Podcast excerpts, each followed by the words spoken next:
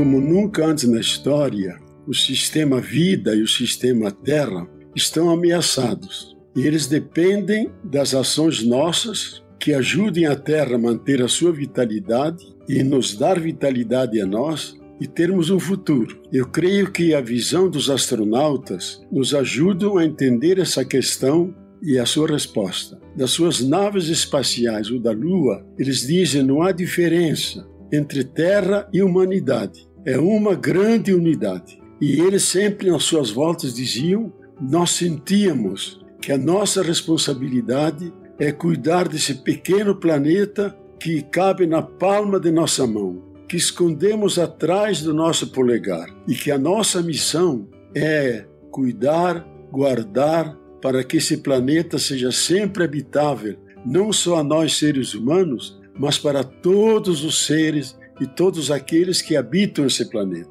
De mais a mais, as Escrituras cristãs dizem no capítulo 2, como missão do ser humano, missão do ser humano, guardar e cuidar desse jardim do Éden que é a terra. Então, guardar significa preservar tudo que podemos para que ele se mantenha vivo. E cuidar é que ele não sofra agressões, que ele se mantenha sempre fecundo, e produza toda a vida, todos os meios de vida que nós precisamos. Então, essa é a nossa missão.